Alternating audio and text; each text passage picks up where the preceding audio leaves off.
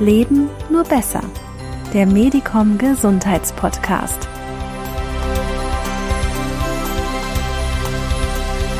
Zum Gespräch mit Medicom begrüßen wir heute Professor Dr. Martin Korte, Lernforscher und Professor für Neurobiologie an der Technischen Universität Braunschweig. In seinem neuen Buch Wir sind Gedächtnis beschäftigt er sich mit den Fragen, was das Gedächtnis überhaupt ist, wie es funktioniert warum es bestimmt, wer wir sind und wie man es bis ins hohe Alter erhalten kann. Herr Korte, in Ihrem Buch Wir sind Gedächtnis widmen Sie sich detailliert und leidenschaftlich eben dieser Funktion des Gehirns. Was genau fasziniert Sie so daran, dass gleich ein ganzes Werk dabei heraussprang? Das Ganze ist mein Arbeitsgebiet und es ist mein Arbeitsgebiet geworden, weil ich tatsächlich glaube, dass wir durch die Erforschung des Gehirns und insbesondere durch die Erforschung der Mechanismen des Gedächtnisses wir eben auch ganz viel über uns selber lernen, uns als Personen, aber eben auch uns als Personen in Interaktion mit Freunden, mit Familie, mit Partnern und darüber hinaus eben auch über Gesellschaften, über Kulturen. Denn Kultur kann nur da entstehen, wo Erinnerungen weitergegeben werden an die nächste Generation. Und darüber hinaus muss ich sagen, ich finde es auch ein faszinierendes Thema, weil es unglaublich komplex ist. Und ich muss sagen, ich liebe komplexe Phänomene, komplexe Rätsel. Und da gehört eben eindeutig auch das Gehirn mit seinen Gedächtnisfunktionen dazu. Sie sagen im Buch, dass unser Gedächtnis bestimmt, wer wir sind. Können Sie das kurz erläutern? In vorherigen Jahren wurde häufig behauptet, dass unser, unsere genetische Ausstattung bestimmt, wer wir sind und damit, man kann fast sagen, deterministisch, also festlegt, was aus uns werden kann. Jetzt will ich nicht negieren, will ich nicht verneinen, dass auch natürlich genetische Komponenten eine Rolle spielen, in dem, wie wir uns wie wir Mensch werden. Aber die viel, viel wichtigere Rolle ist die Interaktion mit der Umwelt, ist das, was wir abspeichern, ist auch das, was wir uns zutrauen zu lernen. Und hier spielt eben ganz maßgeblich eine Rolle, was wir an Erfahrungen gesammelt haben, was wir aus diesen Erfahrungen an Erkenntnissen ziehen und wie wir so dann die Zukunft planen. Das heißt, wie kreativ wir sind und wie sehr wir eben auch in der Lage sind, zukünftige Probleme anzugehen, hängt maßgeblich von dem ab, was wir gelernt haben. Hier gibt es immer die Illusion, wir hätten ein Gedächtnis, um die Zukunft wieder hervorzurufen und wie einen Film wieder abzuspielen. Das ist gar nicht richtig. Wir wissen heute, wir haben ein Gedächtnis, um die Zukunft zu planen. Und auch dies ist insbesondere in der heutigen Zeit eine extrem wichtige Funktion des Menschseins und eben auch unserer, unserer zukünftigen Fähigkeit, mit neuen Problemen umzugehen. Und darüber hinaus, wie wir uns als Personen empfinden, was wir über uns denken, ist eben auch maßgeblich durch das geprägt, was wir erinnern, was wir erlebt haben und wie wir uns in Interaktion mit anderen Menschen quasi immer wieder vor Augen führen können, wer wir sind. Können Sie in wenigen Sätzen erklären, wie der Prozess des Erinnerns überhaupt funktioniert? Interessanterweise meinen wir immer, wenn wir zum Beispiel ein autobiografisches Erlebnis erinnern, dass wir zum Zeitpunkt zurückreisen, an dem wir das Ereignis erlebt haben. Das ist aber gar nicht richtig. Wir reisen zurück an den Moment, an dem wir das letzte Mal von diesem Erlebnis berichtet haben oder daran gedacht haben. Ehepaare erzählen nach einem gemeinsamen Urlaub oft sehr unterschiedliche Versionen. Beide behaupten dann recht zu haben. Wieso ist das so? Immer in den Momenten, in denen wir etwas erinnern, wird es auch neu abgespeichert. Im Übrigen nicht immer genauso, wie wir es ursprünglich erlebt haben, sondern manchmal geben eben aktuelle Gefühle, aktuelle Ereignisse mit in die ursprüngliche Erinnerungsspur mit ein, sodass im Laufe unseres Lebens sich eben auch Erinnerungen auch verändern können, können abgeändert werden, bis hin zu dem Punkt, dass sogar Ereignisse mit hinzu erfunden werden, weil das Gehirn, wenn es erinnert, nicht wie ein Film eine DVD abruft, sondern wir erinnern Eckpunkte eines Ereignisses und erfüllen den Rest assoziativ und anhand von Wahrscheinlichkeiten auf. Das bedeutet auch, wir erinnern, indem wir rekonstruieren im Moment des Erinnerns sucht sich das Gehirn aus den verschiedenen Stellen und Plätzen, an denen diese Erinnerungen abgelegt sind im Gehirn, all das zusammen, was man braucht, um eine möglichst korrekte Erinnerung hervorzurufen. Dies ist nicht immer in allen Details korrekt, aber es ist eine extrem effektive Form des Speicherns, weil wir eben nicht jedes einzelne Bild, jedes einzelne Wort, jedes einzelne, jedes einzelne Ereignis abspeichern müssen, sondern wir können, indem wir markante Eckpunkte eines Erlebnisses abspeichern, sehr, sehr viel dieser Erlebnisse rekonstruieren, auch über viele Jahrzehnte hinweg ist dies möglich, aber es zeigt sich eben, dass es auch sehr fehleranfällig ist, sodass man bei einem Teil dieser Erinnerungen auch von False Memories spricht, also von falschen Erinnerungen, die uns absolut echt vorkommen, wo es keinen Zweifel für uns geben kann, dass sie genau so stattgefunden haben, während unsere Ehepartner, unsere Kinder, unsere Eltern sagen, nein, nein, das war doch ganz anders, wir erinnern das so und so. Auch vor Gericht im Übrigen ein Riesenproblem, dass bei Zeugenaussagen, die absolut glaubwürdig sind, die das auch tatsächlich so erinnern, wie sie es berichten, nichtsdestotrotz Erinnerungen abgespeichert haben, die niemals so stattgefunden haben, wie sie glauben, diese abrufen zu können. Das heißt, man kann eine echte Erinnerung von einer falschen nicht unterscheiden? Für einen selber ist es unglaublich schwierig, ähm, hier die Feststellung zwischen falschen und echten Erinnerungen zu bilden. Man kann das ganz gut an einem Beispiel deutlich machen. Jeder von uns kennt vielleicht Déjà-vu-Effekte wo wir einen Raum betreten, zum Beispiel eine Gaststätte in einem Land, wo wir noch nie waren, an einem Ort, wo wir noch nie waren, in einer Gaststätte, in dem wir dann logischerweise auch noch nie fahren, aber die feste Vorstellung haben, ey, das kennst du doch hier, hier warst du doch schon. Und wir sofort wissen, nee, das kann nicht sein, deswegen spricht man von einem Déjà-vu-Erlebnis. Und daran sehen wir schon, dass auch bei diesen ganz offensichtlich falschen Erinnerungen wie schwierig das für uns ist, hier zu unterscheiden, ist das jetzt echt und ist das nicht echt. Die einzige Möglichkeit, echte von falschen Erinnerungen zu unterscheiden, ist, indem man Fotos sammelt, indem man Tagebuch führt und dann eben bei den Ereignissen, die zur Diskussion stehen, mal in sein Tagebuch schaut, ob man dort ähnliche Einträge gemacht hat, wie man sie heute erinnert und auch hier hilft der soziale Abgleich, der Austausch mit eben Familienangehörigen, Freunden, die möglicherweise bei diesem Erlebnis mit dabei waren, um dann eben unterscheiden zu können, was könnte ein echtes, was könnte ein falsches Erlebnis sein. Auch mit Hilfe von bildgebenden Verfahren könnte ein, ein Neurologe hier nicht helfen, denn die Strukturen, die aktiviert werden bei echten autobiografischen Erinnerungen, werden auch bei falschen autobiografischen Erinnerungen erinnert und aktiviert.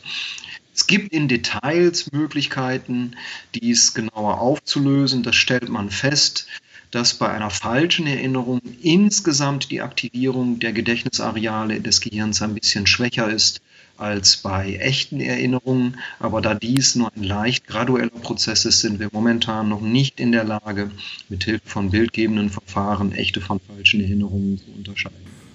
Kann man denn eine ganz bestimmte Situation, die einem wichtig ist und die man nicht mehr vergessen will, tief ins Gedächtnis einbrennen, indem man sich das einfach vornimmt? Das Vornehmen alleine reicht nicht, sondern was hilft, ist, ist das Wiederholen, ist das sich wieder vor dem, vor dem geistigen Auge die Situation vorspielen. Oder ich nehme mal ein etwas einfacheres Beispiel, keine Ereignisfolge, sondern man trifft auf einer Party einen Menschen, dessen Namen man sich merken möchte etwas, was uns häufig passiert und wo wir häufig scheitern. Wenn wir uns am nächsten Tag nach vier Wochen, vier Monaten, vier Jahren erinnern wollen, wer war das denn noch, dann fällt uns der Name nicht mehr ein, obwohl wir das Gesicht sofort vor Augen haben. Und hier kann man tatsächlich sagen, hilft es, dass man zunächst mal richtig hinhört. Die meisten Namen kann man nicht richtig erinnern, weil man sie von Anfang an nie richtig gehört hat. Dann, dass man den Namen nochmal wiederholt. Ach, Sie sind der Herr Korte. Das nächste ist, man versucht eine Assoziation zu bilden, die könnte dann so lauten, ach Kurte, das kommt ja bestimmt von Körte, das hieß doch im Mittelalter der Kurze. Dabei sind sie doch eine eher lange Person. Jetzt hat man also schon dreimal den Namen wiederholt und wenn man das jetzt abends vorm Schlafengehen nochmal vor seinem geistigen Auge passieren lässt, ist die Wahrscheinlichkeit sehr hoch, dass man diesen Namen tatsächlich auch nach einigen Wochen und Monaten noch erinnern kann. Und vergleichbar kann man das auch mit Ereignissen machen, die einem wichtig sind. Entweder indem man abends tatsächlich nochmal eine Tagebuchnotiz macht oder indem man, nachdem eine solche Situation stattgefunden hat, man die gesamte Situation geistig nochmal durchspielt.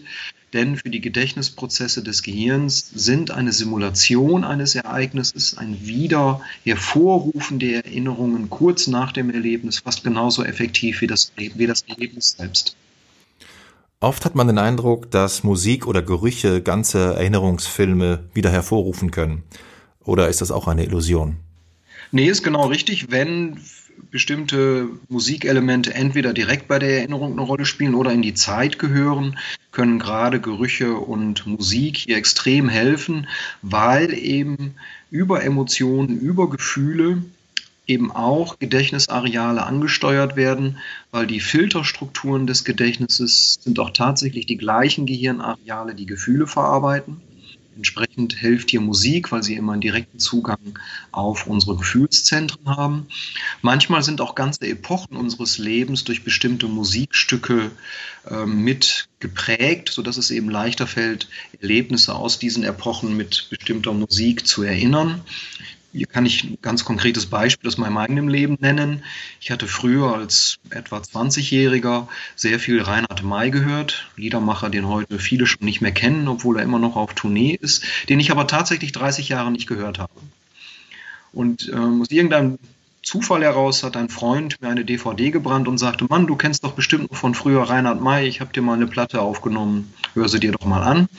Habe mir die CD angehört und tatsächlich war es so, dass durch das Hören der Musik ganz, ganz viele Erlebnisse aus meinem 20. bis 25. Lebensjahr wieder wachgerufen wurden, weil eben diese Musik quasi diese Lebensspanne ähm, mit überbrückt hat und eben assoziativ über die Musik diese Erlebnisse wieder abgerufen werden können. Vergleichbares gilt für Gerüche. Der Künstler Andy Warhol hat sogar mal eine Zeit lang verschiedene Parfums benutzt. Er hat die alle drei Monate gewechselt, hat die Parfums quasi aufgehoben und hat sich so versucht, daran zu erinnern, in welcher Periode seines Lebens er was erlebt hat, was zu einem gewissen Grad auch tatsächlich gut funktioniert hat. Allerdings hat er nach vielen Jahren festgestellt, dass er so viele verschiedene Parfümgerüche braucht, dass es dann nach zehn Jahren doch nicht mehr richtig funktioniert hat. Aber zu einem gewissen Grade konnte er tatsächlich seine Gedächtnisfunktion, sein autobiografisches Gedächtnis über diesen Trick verbessern. Das Gedächtnis hat ja auch schon mal komplette Aussetzer. Hat unser schlaues Gehirn kein Backup für solche Fälle? Es gibt manchmal Situationen, wo uns etwas auf der Zunge liegt, wo es uns in dem Moment nicht einfällt, weil wir genau eine falsche Assoziation gebildet haben bei der Suche und das Gehirn immer wieder auf diese falsche Assoziation zurückkommt. Hier hilft dann eben nur die Situation verlassen und zu einem späteren Zeitpunkt auf das zurückzukommen, was man erinnern möchte. Also da hat das Gehirn einen Backup, weil diese Informationen vorlagen. Aber dadurch, dass wir assoziativ einmal in die falsche Richtung gelaufen sind, fällt es einem schwer, äh, die Informationen wieder abzurufen. Klassisches Beispiel wäre, man vertippt sich einmal beim Automaten bei der Eingabe der PIN-Nummer, wenn man Geld abheben möchte oder mit der Kreditkarte bezahlen möchte. Und schon kommt alles durcheinander und man kann sich tatsächlich in dem Moment dann nicht mehr an die Nummer erinnern. Da hilft dann nur Situation verlassen, kurze Zeit später zurückkommen und meist weiß man es dann wieder. Bei Situationen, die vor und nach einem zum Beispiel sehr traumatischen Ereignis liegen, ähm, können tatsächlich diese Informationen unwiederbringlich weg sein, weil dieses emotional so aufgeladene Erlebnis wie eben ein Trauma alle anderen Situationen davor und danach so überstrahlt haben, dass das Gehirn tatsächlich auch kein materielles Korrelat der Ereignisse vor und nach einem solchen emotional hoch aufgeladenen Ereignis abgespeichert hat und da gibt es dann auch tatsächlich keinen Backup. Das Gedächtnis scheint besonders gut darin zu sein, Abläufe zu speichern und daraus Gewohnheiten zu machen. Viele Gewohnheiten sind uns aber gar nicht zuträglich. Was kann man denn gegen ungeliebte Gewohnheiten tun?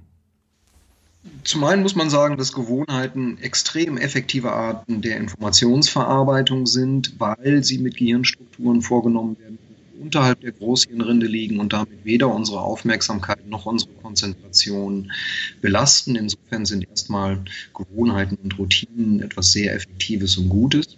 Es hilft aber, sich im Laufe seines Lebens, manchmal sogar im Laufe eines Tages, immer, zu wieder, immer wieder selbst zu hinterfragen, welche Routinen sind gerade wie abgelaufen, warum habe ich eigentlich in einer bestimmten Situation so und so reagiert. Zum x-ten Mal ist ein Gespräch mit dem Schiff, mit dem Chef entgleist oder auch in Lebenspartnerschaften gibt es immer wieder bestimmte Gesprächskonstellationen, wo man sich nachher über sich selber ärgert, weil die Situation eben nicht so ist, wie man sich das erhofft hat, weil man selber bei bestimmten Stichworten mit bestimmten Reaktionen reagiert hat, die man eigentlich gar nicht gewollt hat, wenn man bewusst drüber nachdenkt.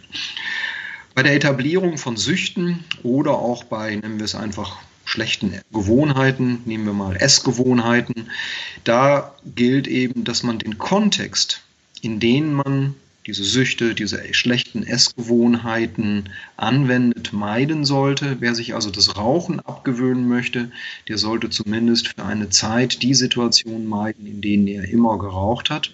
Oder sich eben überlegen, was er sich ansonsten in den Mund stecken könnte, statt eine Zigarette, um quasi hier eine Routine mit einer anderen zu ersetzen. Und so kann man eben schon auch versuchen, Süchte, die sich etabliert haben, zu bekämpfen. Generell gilt, und das gilt mittlerweile eben auch für Internet, digitale Medien, für Spielkonsolen, dass man auch in diesem Kontext Süchte beheben kann, indem man sich ständig Zeitlimits setzt, die auch tatsächlich durch das Vibrieren eines Smartphones oder durch Klingeltöne signalisiert werden. So zwingt man sich immer auch wieder, sich restriktiv zu verhalten hinsichtlich dessen, wie lange man eine Tätigkeit ausführt, damit das Gehirn immer auch die Möglichkeit hat, andere Erfahrungen zu machen und damit sich eine Sucht auch gar nicht erst ausbilden kann. Bei körperlichen Substanzen nehmen wir Opiate, Heroin. Ähm, da ist es so, dass die Substanzen selber süchtig machen und da kann man eben nur sagen, am besten gar nicht erst anfangen, weil man hier keine Chance irgendeinem Zeitpunkt mehr hat, noch Kontrolle auszuüben. Klingt so, als würde das Unterbewusstsein für uns mehr entscheiden, als uns lieb ist. Das ist genau eine Diskussion, die geführt wird, sowohl innerhalb der Neurowissenschaften als auch zwischen der Philosophie und den Neurowissenschaften. Ich glaube, dass es so einfach nicht ist. Das Gehirn macht Verhaltensvorschläge, die, wenn wir nicht darüber nachdenken und das Bewusstsein nicht einschalten, auch ausgeführt werden sodass tatsächlich 70 bis 80 Prozent von dem, was wir im Laufe eines Tages machen, wir in Form von Routinen machen können. Aber in jedem Moment unseres Lebens kann sich der Stirnlappen mit einschalten, kann Situationen korrigieren, kann die Aufmerksamkeit lenken. Man kann das auch wiederum ganz gut sehen ähm, auf dem Weg zur Arbeit, den man täglich fährt. De facto ist es so, dass man alles mit Routine macht in keinem Moment dessen, was man dort macht, muss das Bewusstsein eingeschaltet werden. Und wenn man sich mal selber zurückversetzt, wie man gestern oder vorgestern zur Arbeit gefahren ist, kann man sich wahrscheinlich kaum noch erinnern, was dort passiert ist. Aber, und da sieht man, wie wichtig die Aufmerksamkeit und das Bewusstsein sein kann, wenn etwas Überraschendes passiert, ein Fußgänger betritt die Straße, ein Radfahrer kommt aus mal irgendwo aus irgendeiner Ecke, ein anderer Autofahrer nimmt dann die Vorfahrt, eine Ampel springt auf mal überraschend auf Rot, dann wird das Bewusstsein eingeschaltet und wir sehen dann, wie schnell wir reagieren können und wie gut wir das dann auch erinnern können, aber auch wie aufmerksam wir dann solche Situationen regulieren können. Das heißt, gerade das menschliche Gehirn hat eben die Fähigkeit, extrem effektiv mit Routinen und Gewohnheiten eine Situation zu bewältigen, aber es kann auch in jedem Moment das Bewusstsein und unsere Aufmerksamkeit einschalten das ist genau, glaube ich, eine ganz wichtige menschliche Fähigkeit, die im Moment, wenn man nicht aufpasst, nicht droht verloren zu gehen, aber so ein bisschen in den Hintergrund gedrängt wird, weil wir immer dazu neigen, von einem Termin zum nächsten, von einer WhatsApp zur nächsten zu jagen und hier gar nicht mehr innehalten und achtsam das beobachten, was um uns herum passiert. Denn wenn immer man achtsam ist, schaltet man seinen Schirm, Stirnlappen ein und kann Routinen und Gewohnheiten unterbrechen, weswegen ja gerade in der modernen Manager-Seminarkultur das Wort Achtsamkeit äh, eine wichtige Bedeutung bekommen hat. Sie sollte diese aber auch im Alltag haben, denn wenn immer wir innehalten in dem, was wir tun und darüber nachdenken, was wir tun, gibt es eben die Möglichkeit, dass ich mit einer Ich-Perspektive eine Situation kontrollieren und eben auch Abläufe ändern kann. Aber ist nicht ein ganz wichtiger Inhalt der Achtsamkeitsbewegung, dass man sich auf den gegenwärtigen Moment konzentriert, ganz ohne Zukunft und Vergangenheit, also ohne das Gedächtnis? Unsere Aufmerksamkeitszentren funktionieren eben aufgrund von Gedächtnisprozessen. Wenn wir aufmerksam in einem Bild eine Zahnbürste suchen, dann suchen wir nach bestimmten Größen und an bestimmten Orten. Das heißt, unsere Aufmerksamkeit wird gelenkt durch das, was wir gelernt haben, auch wenn wir das in den Momenten gar nicht bewusst wahrnehmen. Also auch hier spielt beim sogenannten Arbeitsgedächtnis das Gedächtnis eine ganz entscheidende Rolle. Wir können nie ausblenden, wie wir wurden, was wir geworden sind, wie wir Wahrnehmungsmechanismen gelernt haben. Das ähm, gibt keine Chance, dieses ähm, komplett auszublenden und wäre auch nicht zielführend. Das heißt, bei allem, was wir tun, auch bei dem konzentriertesten Moment einer Tätigkeit spielen Gedächtnisprozesse eine ganz entscheidende Rolle. Heute prasseln ja immer mehr Informationen auf uns ein, vor allem durch das Internet. Wächst unser Gedächtnis mit den Aufgaben oder überfordern wir es gerade und merken es nicht? Das Arbeitsgedächtnis wird momentan ständig überfordert, weil wir versuchen, zu viele Informationen in zu kurzer Zeit über zu viele verschiedene Kanäle zu bearbeiten. Und dieses Arbeitsgedächtnis ist in seiner Verarbeitungskapazität sehr klein. Es kann nicht Dinge parallel machen und es kann vor allen Dingen in einer kurzen Zeit nicht viele Informationen verarbeiten. Da überfordern wir das Gedächtnis. Auf der anderen Seite trainieren wir das Faktengedächtnis, unser Wissen mittlerweile viel zu wenig, weil man ja immer meint, man könnte alles Mögliche irgendwo nachschauen. Mit, einem, mit seiner Fingerkuppe oder mit einem, mit einem Mausklick meint man im Internet alles nachschauen zu können. Und dadurch verlieren wir eher an Langzeitgedächtnis und das erfüllt mich mit Sorge, denn je mehr wir wissen, je leichter fällt es uns, neues Wissen uns anzueignen. Und je mehr wir wissen, je präziser die Suchanfragen und je mehr wir wissen, umso eher sind wir in der Lage, richtige von falschen Nachrichten zu unterscheiden, richtige von falschen Suchergebnissen zu unterscheiden.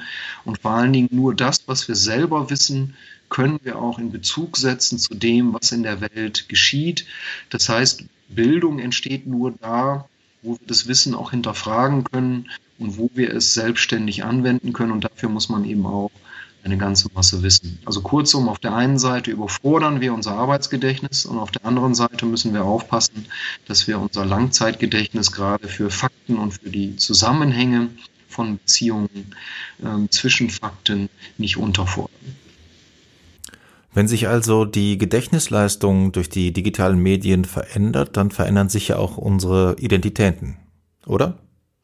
Eindeutig ändern sich unsere Identitäten über die digitalen Medien. Zum einen, weil nur noch bestimmte Dinge berichtet werden, die eben ganz besonders berichtenswert sind. Also die Filter werden hier über die digitalen Formen der sozialen Netzwerke gebildet.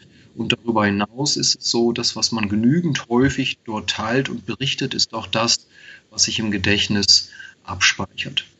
Aber de facto ist es so, dass sich gemeinsame Erinnerungen zwischen vielen Nutzern gemeinsamer sozialer Netzwerken sich immer mehr angleichen und man immer gleichere Erinnerungen auf immer weniger Ereignisse hat. Und das ist in der Tat natürlich nicht unproblematisch, weil wenn sich hier ein Fehler in der Informationskette einschleicht oder tatsächlich eine Lüge oder wie eben in den Wahlkämpfen der letzten Jahre schon geschehen, Menschen dies eben ausnutzen, um hier ähm, quasi falsch oder verfälschte soziale Identitäten zwischen Gruppen von Menschen zu erzeugen, dann wird daraus tatsächlich ein großes Problem, weil man dann eben Dinge falsch erinnert und falsch verarbeitet.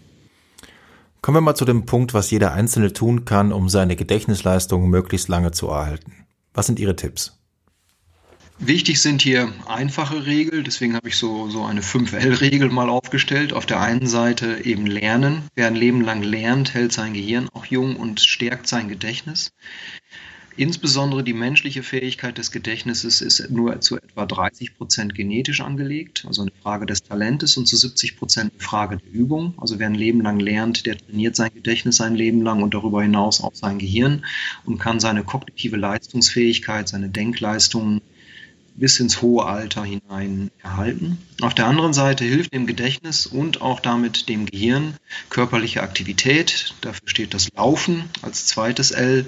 Das ist auch etwas, was ähm, dem Gehirn unglaublich gut tut und was insbesondere in den Gehirnarealen, die Filterfunktionen für das Gedächtnis haben, dazu führt, dass neue Nervenzellen gebildet werden können. Als drittes L dann das Lieben, soziale Interaktionen, mit anderen Menschen interagieren, in Vereinen tätig sein, vielleicht ja auch karitativ tätig sein, hilft bis ins hohe Alter hinein auch Gedächtnisfunktionen und auch insgesamt Gehirnfunktionen zu, ähm, zu erhalten. Darüber hinaus auch in einer Situation mal innehalten, wie man das beim Lachen auch macht. Das wäre dann das vierte L, wo man also achtsam in einer Situation voll einsteigt, denn nur dann lacht man, ist etwas sehr Wichtiges. Es wirkt auch dem Stress entgegen, denn Stress ist etwas, zumindest Dauerstress, was dem Gedächtnis schadet. Darüber hinaus als fünftes L der Lachs, weil sich eben ähm, Fischfette als positiv für Gehirne erwiesen haben, damit auch für Gedächtnisprozesse im Unterschied zu tierischen Fetten. Insgesamt gilt aber vor allen Dingen, dass man darauf achten sollte, was man alles nicht essen sollte, um eben Gedächtnis- und Gehirnfunktionen zu erhalten. Vor allen Dingen sollte man versuchen, massives Übergewicht zu meiden. Darüber hinaus kann man ganz generell sagen, dass man sich auch einfach etwas zutrauen sollte. Denn das, was das Gehirn vermag zu speichern, und dann später abzurufen, hängt auch von dem ab, was wir uns selber zutrauen, lernen zu können. Und da darf man sich nicht aufgrund seines Geschlechts, seiner kulturellen Zugehörigkeit oder seines Alters kirre machen lassen, dahingehend, dass man möglicherweise etwas nicht kann, weil das andere behaupten. Da gilt es erstmal selber zu probieren. Und wenn etwas nicht klappt, dann sagt man eben ja, ich kann dies und jenes immer noch nicht ausrechnen oder vernünftig beschreiben, aber das gilt für jetzt und zukünftig werde ich das können. Also sich selber auch immer die Perspektive einräumen, dass man Dinge, die man aktuell nicht kann, aber ja vielleicht zukünftig lernen kann und sich hier und vor allen Dingen auch anderen Menschen etwas zuzutrauen, denn das Gehirn kalibriert seine Leistungsfähigkeit auch danach, was es glaubt, leisten zu können. Wie ist es mit Meditation? Das ist ja in aller Munde. Ähm, ist es auch dazu geeignet, die Gedächtnisleistung zu erhöhen? In den letzten Jahren hat sich gezeigt, dass Meditieren insbesondere dem Arbeitsgedächtnis des Gehirns hilft. Das heißt, der entscheidenden Stelle im Gehirn, dem Portal zwischen der Informationsflut, die uns ständig umgibt, und der Fähigkeit, sich auf der einen Seite auf eine Sache zu konzentrieren und bei dieser Sache zu bleiben, auch wenn es ablenkende Reize gibt. Auf der anderen Seite hilft dieses Arbeitsgedächtnis auch schnell zwischen verschiedenen Tätigkeiten hin und her zu wechseln, was eben auch etwas ist, was wir in, häufiger, in heutiger Zeit häufiger brauchen. Und bei all dem hilft das Meditieren, also es hilft an einer entscheidenden Eintrittspforte unseres Gedächtnisses, nämlich an dem Punkt, wo die Informationen überhaupt im Gehirn verarbeitet werden und mit welcher Dauer sie verarbeitet werden. Wunderbar. Wir von Medicom bedanken uns ganz herzlich für das ausführliche Gespräch mit Ihnen, Herr Professor Korte, und alles Gute nach Braunschweig. Ja, auch meinen Dank. Es hat Spaß gemacht.